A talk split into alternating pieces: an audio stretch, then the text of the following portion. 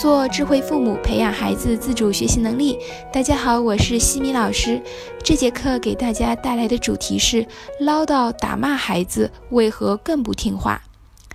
我们生活当中会有很多这样的例子，每天提醒孩子要好好吃饭，这样身体才能长得好。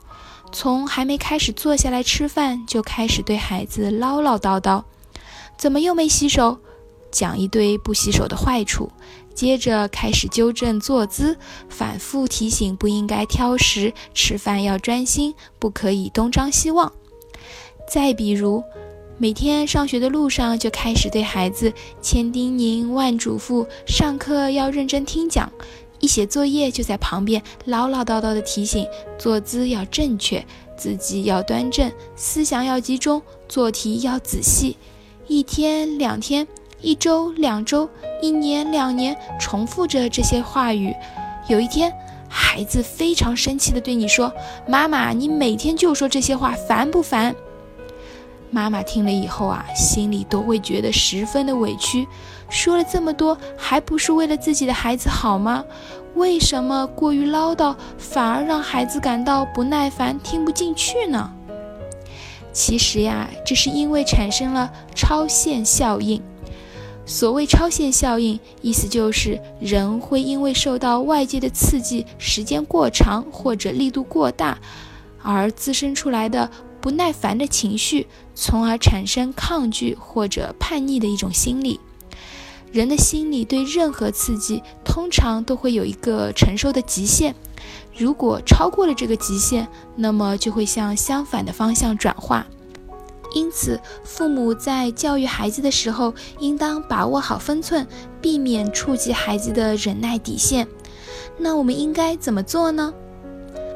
当孩子犯错的时候，我们尽量只批评一次。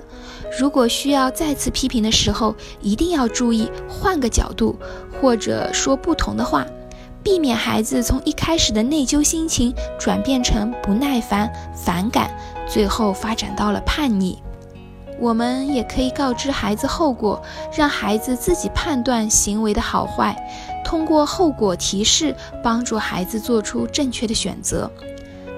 如果是提醒孩子，就应当采用温和的语气态度，尽量做到言简意赅，表达感受和提出需求、请求，并告知正确的做法，而不要过多的唠叨、批评和否定，更不要翻旧账。给孩子一些独立的空间，尊重和倾听他们的想法。所以，我们为人父母，平时教育孩子一定要掌握好度，才能够得到理想的教育效果。我们一定还遇到过这样的场景：孩子一写作业就无精打采，尤其在写作文的时候，往往过了好久都不动笔。眼看着一两个小时都过去了，只写了几个字，把妈妈急的呀，忍不住从催促变成了吼叫，甚至打骂：“你赶紧写啊，半个小时就能完成的，又拖到这么晚，就写了这么几个字，你到底想搞到几点啊？”结果呢，孩子要么就像没听见一样，越写越慢，还写得特别的混乱；要么呢，就被吼了几声之后，就开始发脾气或者哇哇大哭，索性不写了。大家都能感受到，我们用吼叫的方式给孩子讲道理，孩子不但听不进去，还会因为我们恶劣的态度而生气或者害怕、恐慌。结果，孩子的反应常常会变得更慢，导致思考能力下降。我们的教育目的没有达到，还弄得两败俱伤。这问题出在哪里呢？生命的本能呀，都是追求快乐、逃避痛苦的。孩子有这种现象是再正常不过的了。孩子在学校里学习一天已经很累了，回到家看到作业有难度不会做，会更加的想要逃避。当孩子被指责、批评之后，内心会更加痛苦，心里自然会排斥。当我们看到的是错误，那么做出的行为就会是指责和批评。当我们看到的是困难，做出的行为便会是理解和帮助。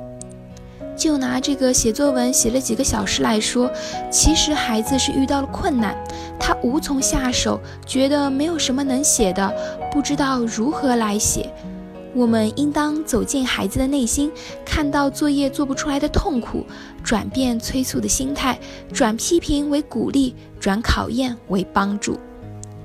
比如，妈妈可以给孩子指引一个思路，和孩子一起构思框架，让孩子先口头说一说，妈妈再给一些建议，再一起探讨构思。一旦写作思路有了，就会写了，自然也就能够回归到快乐。写完之后再予以肯定和鼓励，同时可以一起制定一个提升写作的规划，每周写一篇完整的作文给老师批改等等。写多了，熟练了，自然会越写越顺手，这样就能够慢慢的往良性循环发展。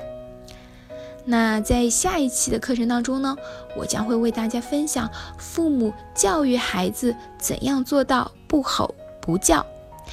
感谢各位收听，如果你喜欢西米老师的课程。